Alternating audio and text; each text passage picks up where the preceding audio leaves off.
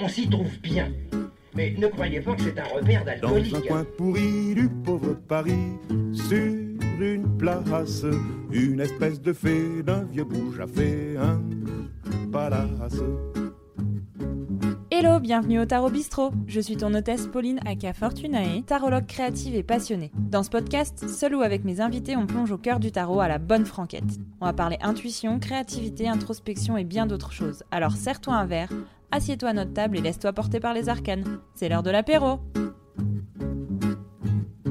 Quand une comédienne se met au tarot, ça fait toujours un mélange un peu détonnant. La preuve avec ces tirages Je suis géniale, fais, fais taire ta petite voix connasse, les anniversaires de merde, cette tarologue-là, elle mâche pas ses mots. Elle te dit ce qu'il faut, quand il faut, de la façon qu'il faut. Et c'est ça qui est chouette avec elle. Elle est toujours là où on l'attend pas. Tu verras, on en parle un peu plus tard. Je me fais une joie de discuter avec elle aujourd'hui. Bonjour Caro. Salut Pauline. Dis-moi, qu'est-ce que je te sers? Euh, je vais, je vais être euh, très sage parce que je bois très peu d'alcool. Euh, je vais prendre. euh, euh, oh, putain, je vais prendre un Vitelmante. C'est le premier truc qui me vient. Non, mais la tristesse. Bah, c'est un- ouais, mais je sais pas, c'est le premier truc qui me vient, ça ou une verveine. Ah ouais, quand même. Non, mais on est moi, sur un mode chill, quoi. Ah, ouais, mais moi, je peux être fun en Vitelmante. Ok, En bah fait, je bois très euh, peu d'alcool parce que l'alcool, c'est très mauvais pour l'anxiété. En tout cas, pour la mienne. Ah ouais? Ouais, et en Pas fait, la l'alcool, euh, en général, ça favorise l'anxiété. Ok. Bon, Bah, et puis il y a aussi le fait que j'aime pas, j'aime pas spécialement ça. Bon, bah ça, c'est pas grave, ça arrive. On n'est Voilà. pas tous parfaits. C'est clair. J'ai déjà raconté pas mal de choses sur toi, mais est-ce que tu peux te présenter pour nos auditeuristes qui te connaissent pas forcément? Euh, et ben donc, euh, je m'appelle Caro et je fais du tarot. Euh, D'où ton nom, Caro et le tarot? D'où mon nom, Caro et le tarot. Donc, c'est quand même, euh, c'est quand même bien trouvé et bien foutu. Qu'est-ce que, hum, qu'est-ce que je peux te dire sur moi? Bah, que parce qu'en t'es- fait, j'aime la bien. mise en scène, des choses comme ça, je sais pas. Ah oui, alors j'ai euh, j'ai été comédienne, j'ai arrêté il y a six mois parce que ça avait plus de sens pour moi d'être comédienne. Je trouve, j'arrivais plus à, trouver le sens de ça. Euh, mais mais il y avait d'autres choses qui faisaient plus de sens, comme de travailler avec les cartes. J'avais déjà monté mon entreprise et j'avais envie d'aller encore plus loin là-dedans. Et aussi, j'ai pas lâché le théâtre vu que j'écris toujours. J'écris des spectacles avec ma meilleure amie.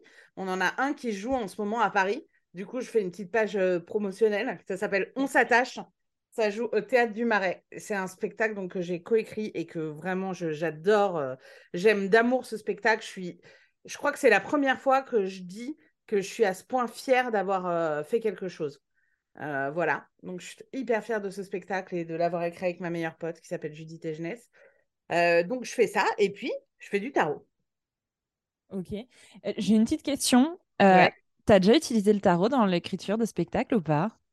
Euh, je l'ai utilisé une fois. Alors, du coup, j'écris énormément avec, euh, avec ma meilleure amie.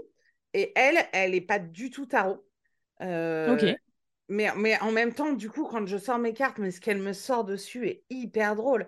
Un jour, elle arrive et elle voit, euh, genre, je venais de me faire un tirage, elle voit la carte de la force et puis elle me dit, bah ça, cette carte, vraiment, ça veut dire que tu es allergique au chat et que donc, enfin, en fait, elle me fait un autre tirage, mais moi, elle me fait énormément de rire. Et euh, du coup, un jour, on l'a testé pour un truc qui nous bloquait sur euh, des personnages. Et en fait, du coup, moi, j'ai fait un tirage de mon côté euh, pour voir, en fait, explorer un peu plus le personnage et tout ça. Et après, je l'ai partagé avec elle et ça nous a aidé à rebondir sur un truc qui nous bloquait.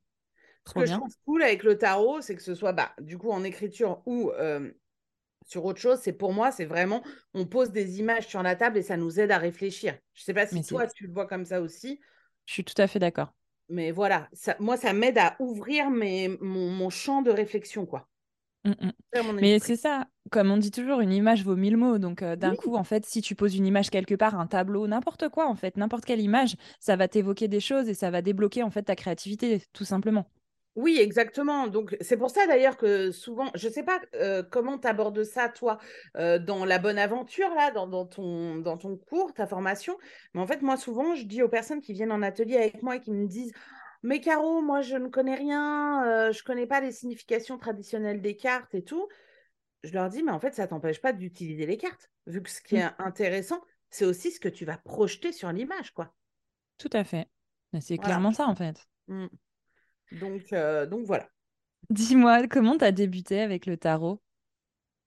Et ben, j'ai débuté il n'y a pas si longtemps que ça. En fait, j'ai découvert, euh, les oracles sont rentrés dans ma vie il y a à peu près trois ans et le tarot est rentré dans ma vie il y a deux ans et un mois, je crois. Donc, euh, Ah, C'est précieux. Ouais, parce que je crois que c'était en avril 2021. Et en fait, euh, c'est euh, une de mes super potes qui est arrivée chez moi avec un, un petit jeu de tarot, mais tu sais, c'était vraiment les- le jeu découpé dans les magazines des années 80, là, un Vital ou je sais pas quoi, où tu avais les, hum, donc les arcanes majeures du tarot de Marseille avec euh, les- une petite, les petits mots-clés. Et elle me dit, oh, je me suis dit que ça, ça devait être chez toi. Et voilà comment c'est parti Très bien. juste ça, tu vois. Et, en- et donc, du coup, j'ai commencé à m'y intéresser. Je me suis rendu compte qu'il y avait euh, le Rider Waite Smith qui existait. Il y a deux ans, je ne savais même pas que ça existait.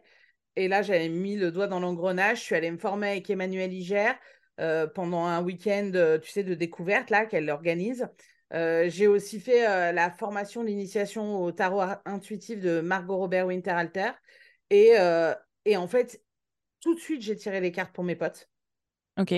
Euh, vraiment, ça a été un truc qui était un peu comme un jeu. Donc, en fait, j'avais pas peur de tirer les cartes pour d'autres personnes. Euh, et très vite, sur- j'ai ouvert un Insta pour partager ça, ma découverte du tarot. Et je pense que, hyper vite, des gens m'ont demandé des tirages. Genre, euh, 45 mois après que j'ai commencé, il y a des gens qui ont commencé à, à, me dire Ah, mais euh, j'aimerais bien faire un tirage avec toi. C'est combien de faire un tirage avec toi? J'étais là, Euh, ben, excellente question. Et, en fait, c'est comme ça que, que je me suis, que je me suis lancée dans le tarot. Mais après, je pense aussi que le, ben, quand on lit les cartes, il y a aussi toute notre expérience de vie qui parle. Il y a, voilà, moi, je me suis toujours intéressée euh, à la psychologie, à essayer de comprendre euh, comment on fonctionne, euh, pour, essayer- enfin, voilà. Du coup, ça, ça m'aide quand, euh, quand je lis les cartes. Ok. Mais Mm. je suis tout à fait d'accord. En fait, c'est tout ce que tu as lu dans ta vie, tout ce que tu as vu, ce que tu as regardé, ce que tu as entendu. Tout, en fait, tout ce qui fait qui tu es, qui tu es, qui, qui ressort, en fait, quand tu tires les cartes, tout simplement. C'est ça. C'est pour ça qu'on ne peut pas avoir deux, fois la même lecture d'un jeu euh, pour deux personnes différentes.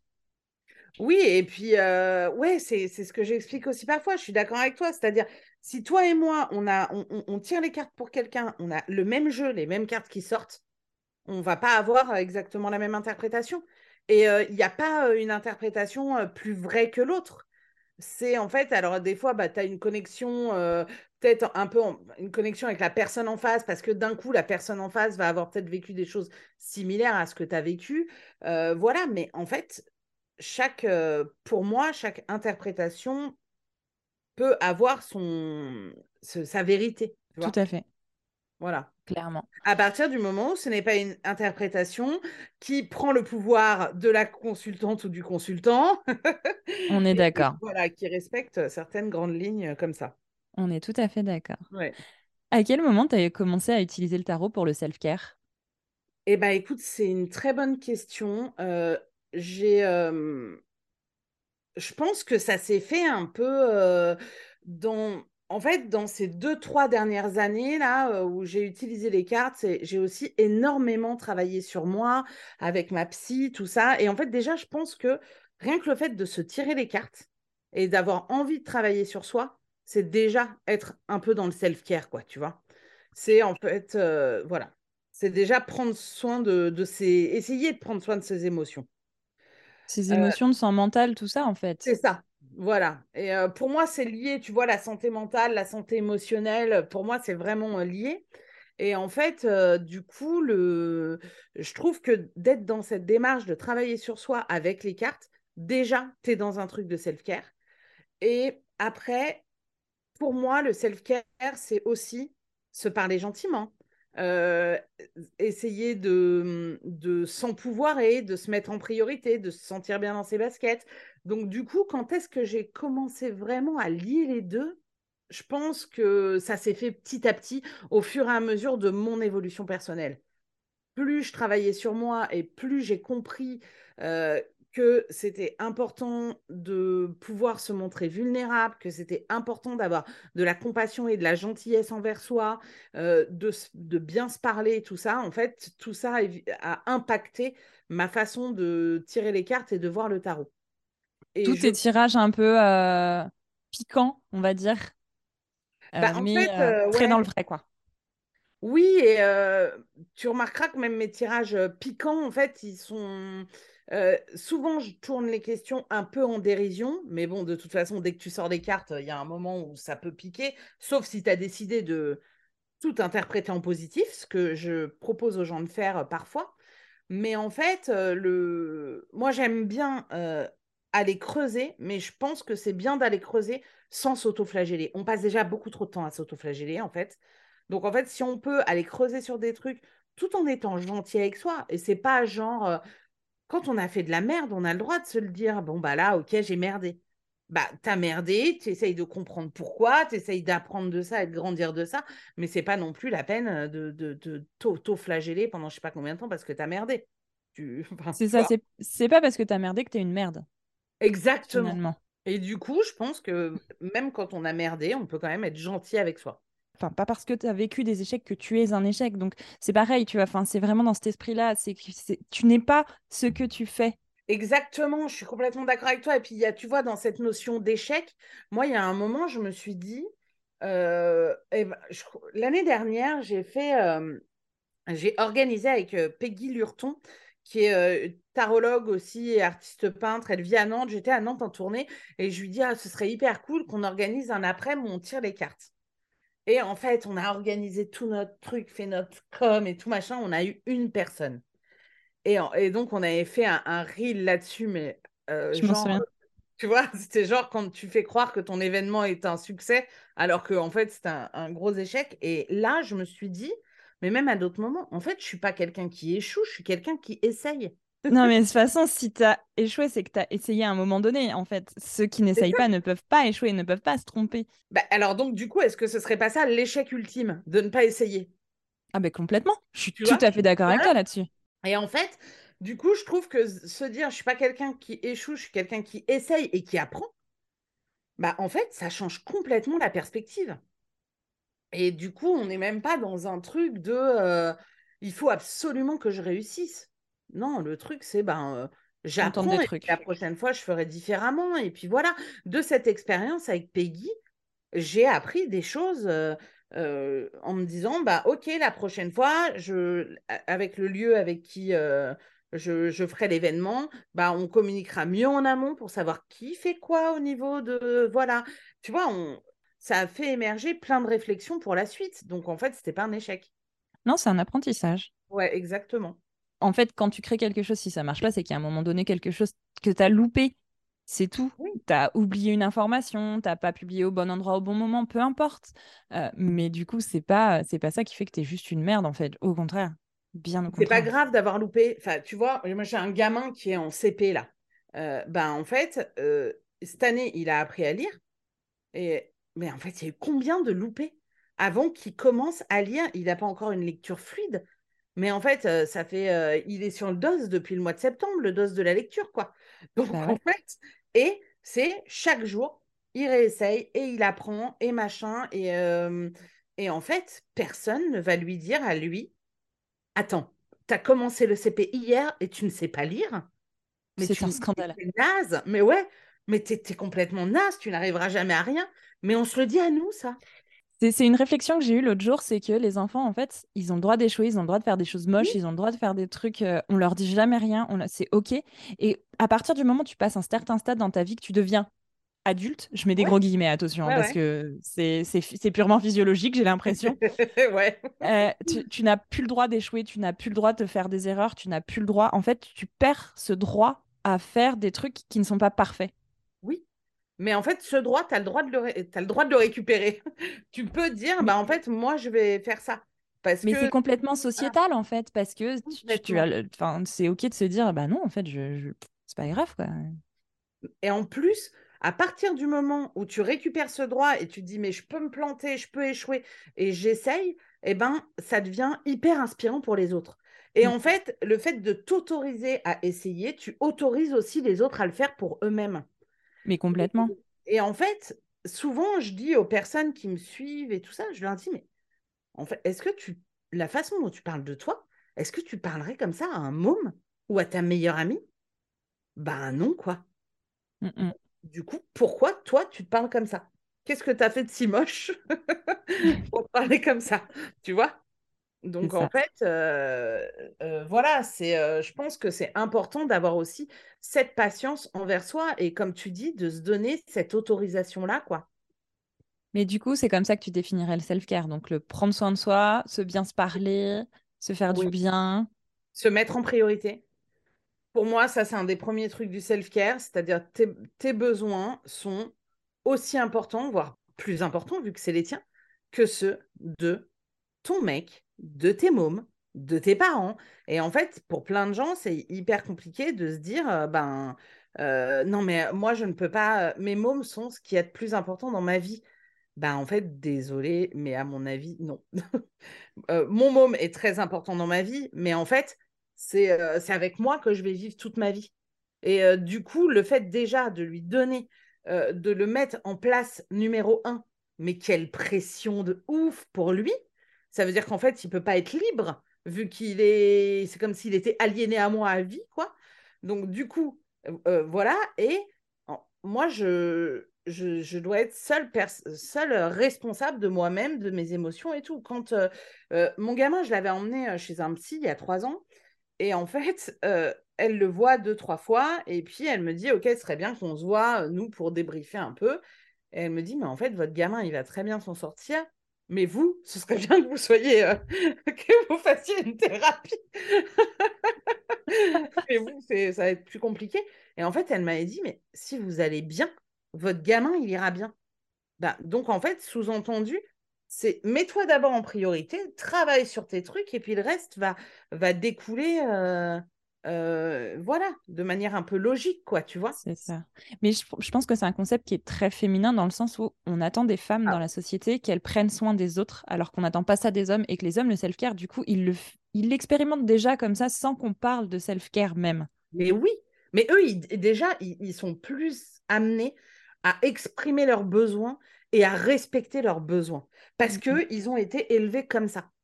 Donc, du coup, c'est de notre responsabilité de, bah, en fait, de prendre cette place et de dire, voilà quels sont mes besoins. Il y a des fois, c'est pas facile. Évidemment, on n'a pas été. En fait, nous, on a été éduqués à faire du care, à prendre Mhm. soin des autres et à pas à faire du self-care. Et en fait, c'est euh, c'est bien sûr que ça peut être déroutant et challengeant et ça fait bouger beaucoup de choses. Et c'est aussi accepter de sortir des postures de euh, euh, je suis la meuf qui va euh, qui prend soin de tout le monde, donc qui contrôle tout le monde. Et euh, comme euh, je prends soin de tout le monde, je peux aussi me plaindre que j'ai pas le temps de prendre soin de moi. Enfin, tu vois, on rentre dans des trucs un peu, euh, je sais pas si c'est très clair euh, ce que. Mais ça devient un cercle chelou en fait. C'est même pas un cercle vicieux, c'est un cercle chelou. De genre de Ouais. dire je prends soin de toi, donc j'ai pas le temps de prendre soin de moi. Bah en fait, juste je peux prendre soin de moi, tu peux prendre soin de ta, chacun se démerde et puis c'est voilà, c'est très bien. Chacun prend ses responsabilités et euh, du coup, c'est pas parce que tu ne mets pas redevable, quoi, tu vois? Mm. Euh, voilà.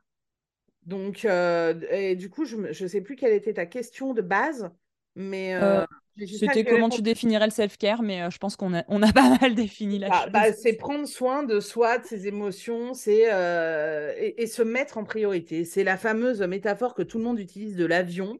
Euh, quand tu as la dépressurisation et que tu as les masques à oxygène qui tombent, ben, euh, si tu veux, tu peux mettre les masques à oxygène à tout l'avion. hein. C'est bien, tu auras, été quelqu'un qui aura bien pris soin de tout le monde pendant trois minutes.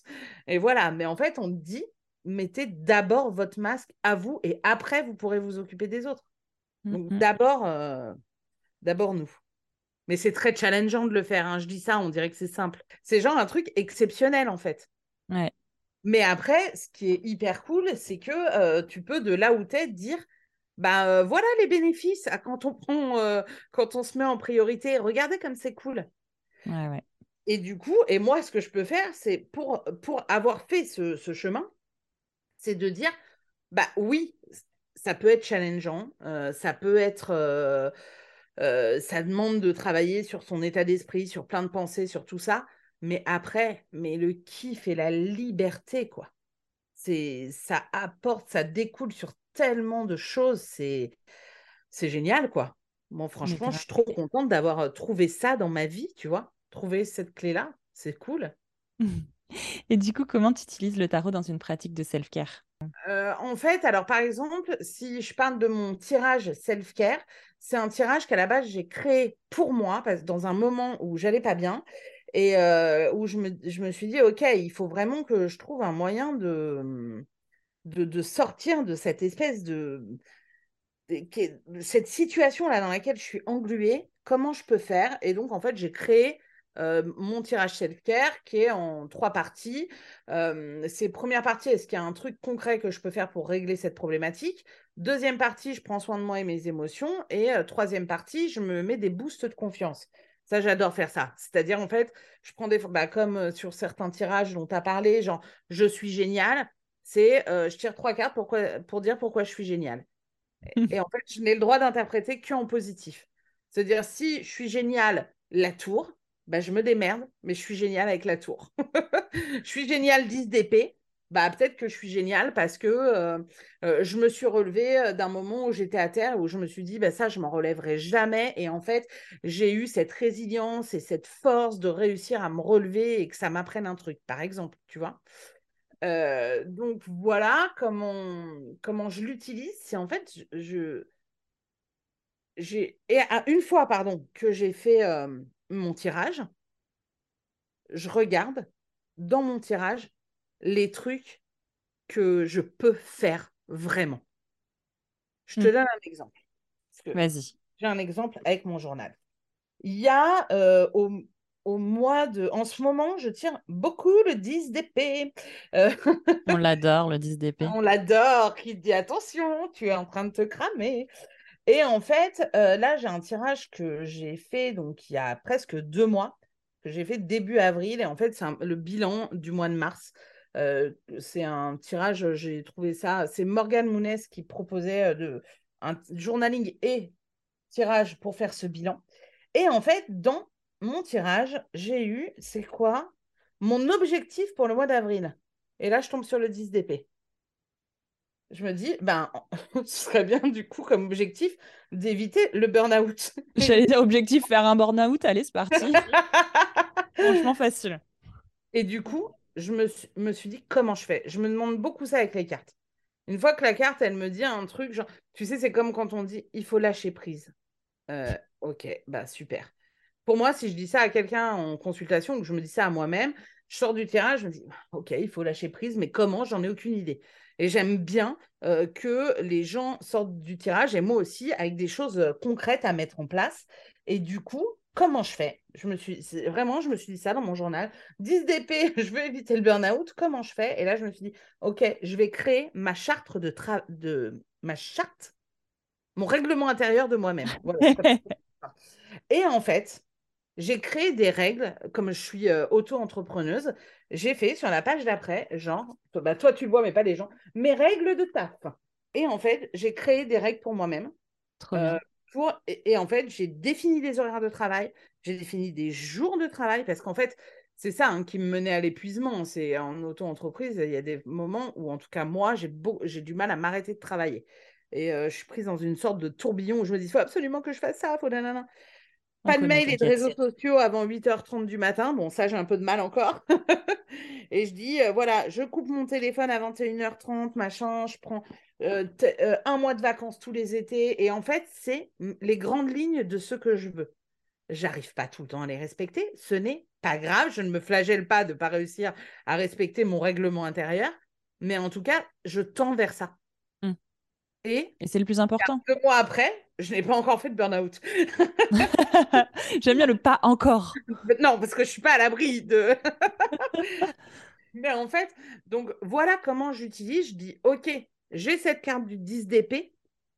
Comment ça va m'être utile? Comment je vais pouvoir m'en servir? Et en fait, vraiment, ça, pour, bah, pour ma santé mentale, le fait de me mettre ces règles et ce cadre, ça a été hyper utile pour moi. Je te rassure, j'ai un peu la même chose dans mon journal. Je me suis fait, euh, tu vois, j'ai des bucket Ouais. lists, j'ai des petites règles, j'ai des petits machins et tout, euh, toujours. Parce que Bah, si c'est pas écrit, ça ça cool. n'existe pas. Oui, oui, oui. Mais en fait, je trouve ça cool de faire ça. Tu vois, c'est comme là, j'ai fait en, euh, je sais plus, il y a une semaine ou deux, je me dis, finesse, il faut que je ramène un peu de mouvement et tout dans ma vie, il faut que je prenne l'air, faut que. Voilà, et je, je me suis rendu compte que je marchais beaucoup moins. Donc, en fait, je me suis mis genre un objectif de pas tous les jours. Plus je me suis dit, ce serait bien que j'ai un temps pour moi tous les jours, genre ou de méditation, ou de je me pose, tu vois, et que j'ai aussi. que j'arrête tous les écrans à 22h30. C'est-à-dire à partir de 22h30, il n'y a plus d'écran, c'est bon, je passe ma journée déjà devant un ordi, que je puisse bouquiner et tout. Bah en fait, donc du coup, pareil, dans mon journal, j'ai mis mes jours, tout ça. Et en fait, c'est pas grave si j'y arrive pas. C'est pas grave si un jour euh, j'ai pas réussi, mais en fait, c'est le truc, c'est que comme ça existe, ben je sais que ça existe, je me mets pas une pression absolue, mais je me dis ah c'est cool parce que si ça n'existait pas, je je ferais encore moins. Tu vois ce que je veux dire? Je, je comprends, t'inquiète. Ouais. J'ai fait un truc trop bien aussi, c'est que j'ai fait une liste des activités que j'adore faire, genre euh, aller nager dans le lac, faire une via ferrata, peindre, faire du vélo, tu vois, des choses comme ça. J'ai une grande liste et en fait, à chaque fois que je le fais, je note la date. Et au crayon de papier, comme ça, dès que je le refais, j'efface, etc. Et en fait, je me suis rendu compte qu'il y avait des trucs que j'avais pas fait depuis, mais je sais pas combien de temps. Et du coup, je les ai mis en priorité sur ma liste de choses à faire. Ah, Mais c'est génial. Mais ça, ça génial. C'est ça, c'est ça, c'est du self-care pur.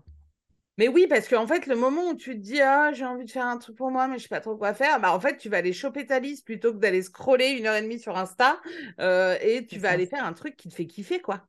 C'est ça. Je trouve ça hyper bien. Mais euh, dans mon kit de survie, là, dont on va parler après, il y a un truc comme ça où tu fais la liste de des trucs que t'aimes. Mais oui, euh, Et c'est tellement important. Ouais. Ah bah vas-y, viens, on parle de ton kit de survie. Allez, c'est parti. Raconte-moi tout. Ah, bah, du coup, c'est mon nouveau programme qui s'appelle euh, Fais ton kit de survie pour les moments de merde. Euh, parce que des, des moments de J'adore le nom. Je suis assez fan de, du nom aussi. Euh, et euh, donc, fière de moi d'avoir trouvé ce nom et aussi de, de mettre en place ce programme auquel je pense depuis un moment. Et il m'a fallu du temps pour, pour, euh, pour me lancer dedans et vraiment l'écrire et vraiment le faire. Mais en fait, je trouve qu'il est. Enfin, je- vraiment, j'aime beaucoup ce programme. En fait, il est en deux parties. Pendant la première partie, tu crées ton kit de survie pour les moments où tu n'iras pas bien. C'est comme si tu créais une trousse de secours émotionnelle. C'est la toi qui va bien, prépare le terrain pour la toi qui sera au fond du seau. Donc, en fait, c'est ça qu'on fait dans cette première partie. On crée ce kit de survie euh, qui est en grande partie un... quelque chose de matériel. Tu vois? C'est-à-dire, tu Ouais. vas, euh, tu vas C'est avoir concret, c'est physique. c'est ça, tu vas avoir une trousse, quoi, euh, ou euh, enfin ce que tu veux, une boîte, machin, dans lequel il y a ton kit de survie, comme tu peux avoir euh, ton kit de ta trousse de secours dans ta boîte à pharmacie. Ça, c'est la première partie. Et la deuxième partie, c'est euh, du journaling, des tirages pour vivre les moments de merde. Donc, bah, les moments de merde, c'est quoi? C'est les moments où tu es complètement au fond du seau, où parce que tu es dépassé par tes émotions euh, dites négatives, donc que ce soit de la colère, de la tristesse, de la frustration. Genre, tu, tu sais, les fameux moments où tu es en boule chez toi, où tu te dis, je ne me relèverai jamais.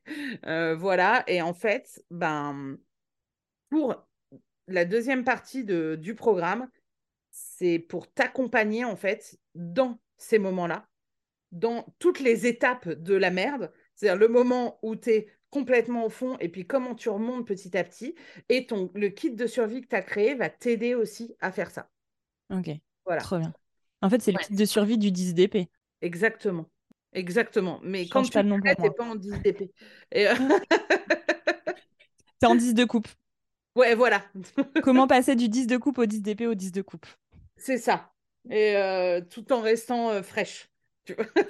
Fraîche avec une jolie frange. Avec une jolie frange, évidemment. Vu que toi et moi, c'est un peu notre life goal.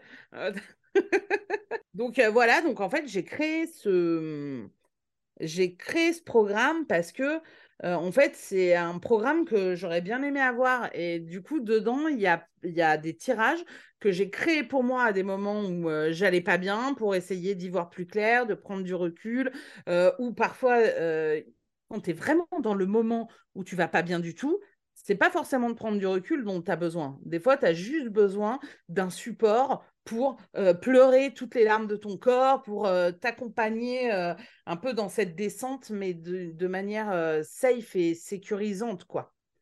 voilà. Et donc, du coup, je suis vraiment. je suis vraiment hyper contente de ce programme. Il y a un fichier PDF, il y a des vidéos, je montre tous les, tous les tirages, je fais des démos de tous les tirages. Enfin voilà, ça va être un programme vraiment cool, je crois. Trop bien. Et du coup, ça ouvre quand? Ça a ouvert là. Ça a ouvert? En cours, ouais. Tu m'as dit qu'il y avait une petite promo même, il paraît? Oui, il y a une petite promo, donc bah on, mettra le lien euh, dans la barre de description de l'épisode. Je crois que c'est comme ça. Évidemment, c'est déjà noté. donc ouais, il y a une promo qui est en cours jusqu'au 29 mai. Alors, vous avez entendu, dépêchez-vous. Il y a une petite promo jusqu'au 29. On a encore un peu quelques jours, mais du coup, ça a l'air le feu, ce kit. Je suis vraiment, je suis tellement contente de faire ça. C'est un truc qui, me correspond bien et tout. Je suis contente.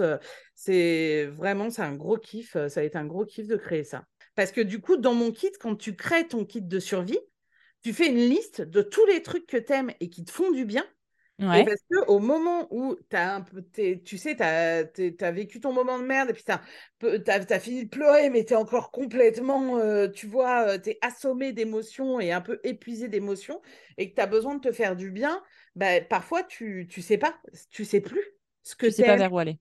Et en fait, donc tu as une liste, un, peu comme ta liste, qui dit bah en fait euh, quand je vais pas bien j'aime bien faire ça qui me fait du bien et en fait du coup c'est tu as ta, ta petite liste d'idées Ok.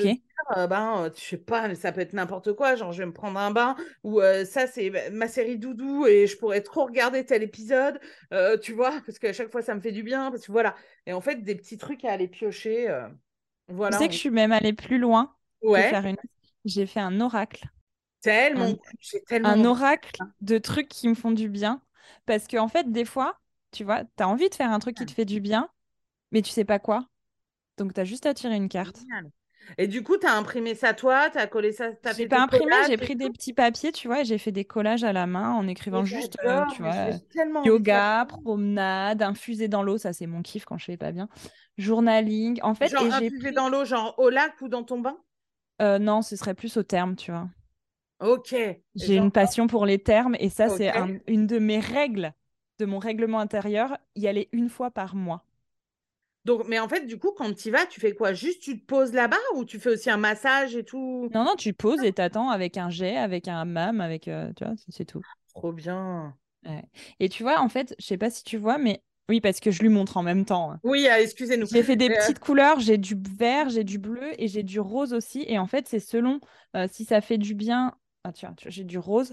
Ça fait du bien aux émotions, au corps ou à la tête. Mais c'est tellement cool. Mais j'ai tellement envie de me faire un truc comme ça. Mais il faut absolument que tu montres aux gens comment tu fais ça. Hein. Euh, je montrerai peut-être un jour.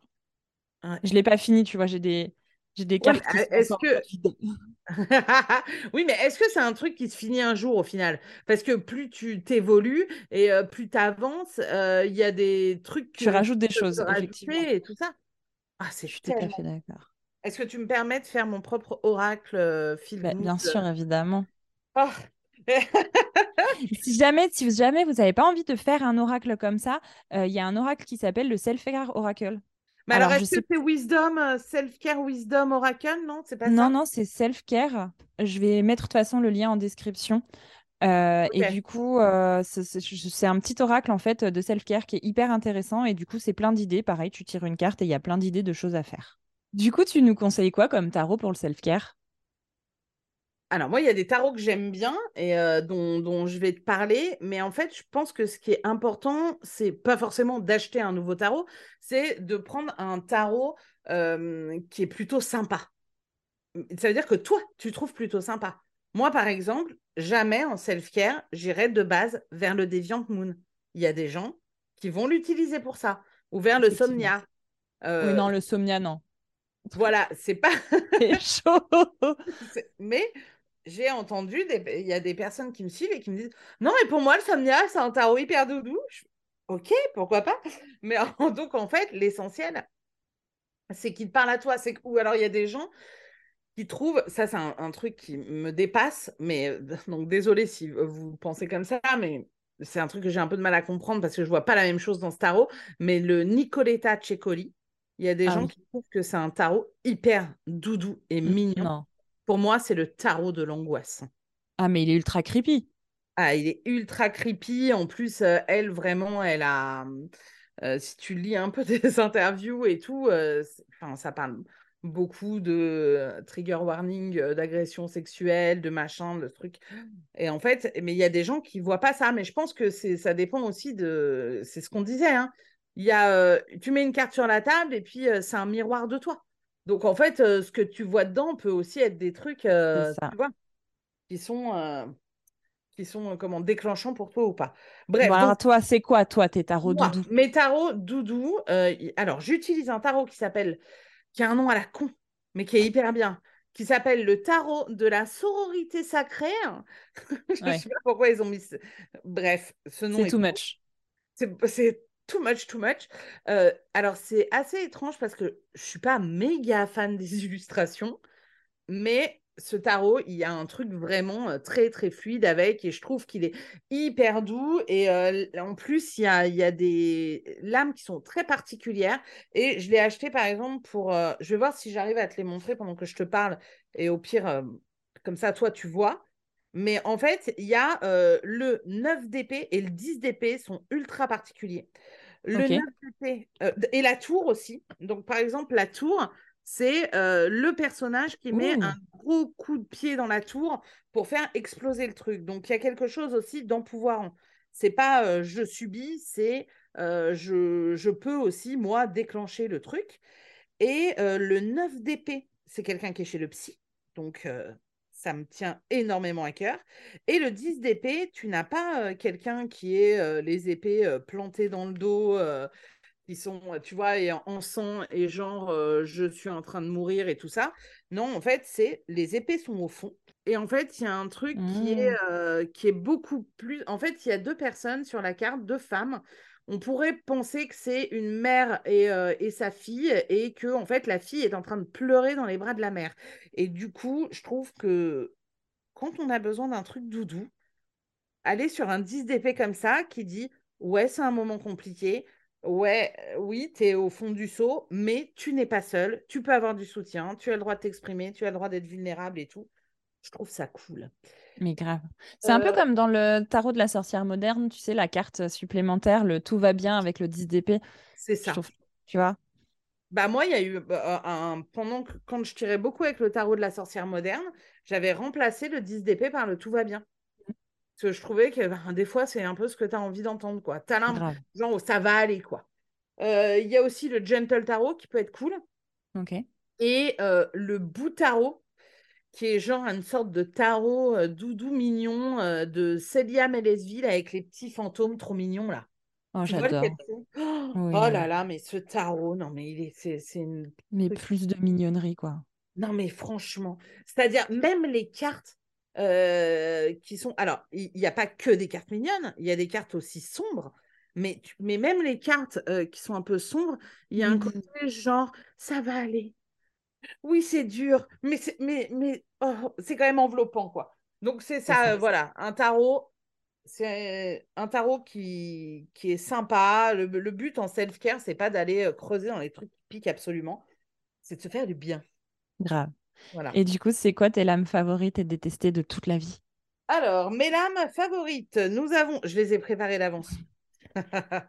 J'ai euh, l'ermite et la reine de bâton. Bah oui. Euh, voilà, parce que je trouve que c'est. En fait, euh, l'ermite, ça me correspond. Ça correspond... Les deux correspondent à une partie de moi. Euh, et euh, du coup, l'ermite, c'est vraiment un truc que j'affectionne, genre d'être peinard chez moi et de faire mes petits trucs, et voilà. Et la reine de bâton, c'est, il y a un côté de j'ai envie d'être elle, d'être cette Ouais, non, mais elle a personne. l'air chill. Ouais, et puis d'être cette personne qui fait euh, vraiment ce qu'elle a envie et qui se, bah, qui se met en priorité. Qui est... Pour moi, la reine de bâton, il y a un truc très libre chez elle. Et c'est ça que je... D'accord. Voilà. Euh, et les cartes avec lesquelles j'ai du mal, j'en ai sorti deux aussi. Il y a cette carte, le 7 d'épée, a été euh, très nébuleuse pour moi pendant très longtemps, jusqu'à ce que je la sorte dans ce jeu. Là, c'est le This Might Earth Tarot que j'ai. Et où en fait, parce que j'avais toujours eu du mal, tu sais, avec ce côté un peu euh, euh, genre fourberie, tu fais des trucs à l'envers, tu fais, tu vois, du, du 7 d'épée. Je sais pas, c'est pas un truc qui est, qui est très parlant pour moi. Et en fait, quand j'ai vu cette carte-là, je me suis dit, je reprends ce qu'on m'a volé. Et en fait, je sais pas, c'est pour moi maintenant le 7 d'épée, ça veut dire ça. Ok. bon, ce n'est plus une carte détestée, mais voilà. Et alors, une carte avec laquelle j'ai beaucoup de mal, c'est le 10 de coupe. Elle est chiante. Elle est chiante. Euh, elle est en plus là dans ce que je montre à Pauline. Vous voyez pas, c'est toujours le This Might Earth. C'est vraiment. Alors on a un petit arc-en-ciel tout mignon. On a le papa oiseau, la maman oiseau au-dessus du nid où il y a les petits. Et en fait, cette carte, elle est, elle est challengeante pour moi parce qu'elle représente une, euh, une vision très hétéronormée de la famille. Euh, et très euh, classique et genre une famille ça doit être comme ça euh, un papa une maman tout le monde dans la même maison que les enfants et en fait moi je suis entourée de gens qui vivent ça mais moi je ne vis pas ça et donc du coup c'est j'ai un enfant que, bah, qui a un papa mais c'est voilà on a on n'est plus ensemble tout ça et du coup cette vision un peu de genre la, la famille parfaite récorée a tendance à me challenger. Moins maintenant, mais il y a eu des moments où vraiment ça me challengeait euh, beaucoup. Même Je à trouve que ça manque de petits chiens sur cette carte, de toute façon. Bah voilà. Et, et, exactement, et en fait, une famille, tu vois, je rebondis sur ce que tu dis. Ce que je dis souvent, c'est une famille, en fait, la famille peut avoir mille formes. Et c'est ce que je dis aussi à, mon gamin. Je dis, en fait, bah, des fois, c'est oui, tu as euh, papa, maman, les mômes. Euh, des fois, tu as euh, trois mômes dans la maison, des fois, tu n'en as qu'un. Des fois, le môme, il vit avec ses grands-parents, ça, c'est une famille. toi et ton mec, ça peut être une famille. Toi et tes animaux, ça peut être une famille. Toi seul, toi et toi-même, c'est une famille. Tu vois, donc en fait, il n'y a pas de. Mmh, la famille, c'est toi qui décides ce qu'elle est. Tes amis, ça peut être une bah famille. c'est C'est infini, si tu veux. C'est ce que tu décrètes qui est ta famille, finalement. Oui, et, ce que, et, et, le, et l'environnement sécurisant que tu crées pour toi. Mm, mm. Donc euh, voilà. Trop bien. Ouais. Toi, c'est quoi la carte que tu détestes? Ah, la carte que je déteste, euh, moi, c'est toutes les cartes un peu niaises, genre l'impératrice et tout. Enfin, tu vois, tu as ce côté, on peut trouver du badass, mais en fait, euh, genre l'impératrice, ça a l'air d'être une meuf qui se fait chier sur sa méridienne et qui attend que tout lui vienne, et j'aime pas ça. Moi, c'est les cartes qui bougent pas. Est-ce que du coup, mais est-ce que tu as l'impression, est-ce que ça te saoule quand l'impératrice est représentée enceinte dans des jeux? Ah ouais, tellement. Moi, ça me saoule de ouf. Mais grave. En fait, euh, là, je vais récupérer un jeu euh, qui s'appelle le Modern Love Tarot. J'ai failli ne pas l'acheter parce que l'impératrice est enceinte. Et donc, ah, je l'ai acheté malgré le fait qu'elle soit enceinte. C'est vraiment malgré ça, tu vois. Et, et, ça, ça me saoule.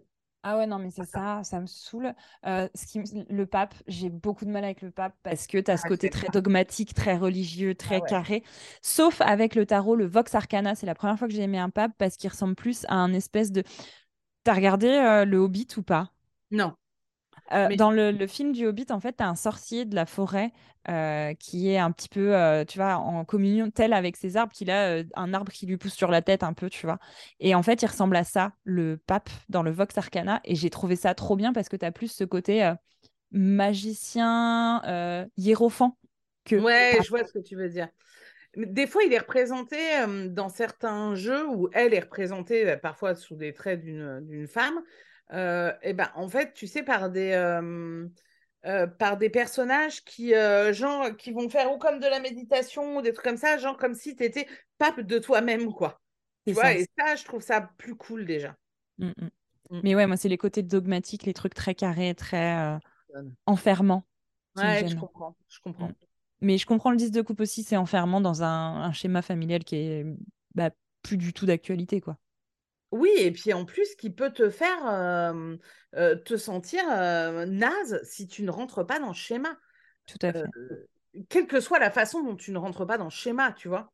Donc voilà, et alors que moi, je suis pour que chacun soit libre de la vie qu'il a envie de mener.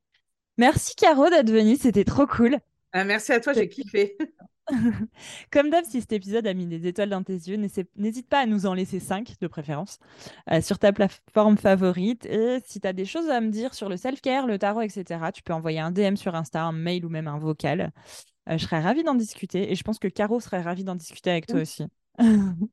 Merci d'avoir écouté nos élucubrations encore une fois. On se retrouve dans deux semaines euh, avec la Lune. Déjà? C'est déjà bientôt la fin de Tarot Bistro. Mais c'est la fin, sauf si peut-être Tarot Bistro passe sur les arcanes mineurs. écoute, ça, va faire beaucoup, je pense. à bientôt, Tarot Bistro. Salut, Caro. Salut, merci. on finit jamais d'étudier le tarot, c'est comme la médecine. Ce podcast est autoproduit par moi, Pauline Mison, aka Fortunae. Pour me soutenir, tu peux me suivre sur Instagram sur le compte de fortunae.ttt. Allez faire un tour sur mon site web fortunae.co ou carrément rejoindre la communauté des Globes Taroteurs, réserver un tirage ou participer à mon voyage tarologique La Bonne Aventure. Tu peux aussi t'abonner à ma newsletter hebdo dans laquelle je te parle tarot. Quelle surprise Et sinon, on se retrouve à mon studio privé d'Annecy, Arcane Noir, où je suis entourée de chouettes tatoueurs pour embellir ta peau, en plus d'embellir ton âme.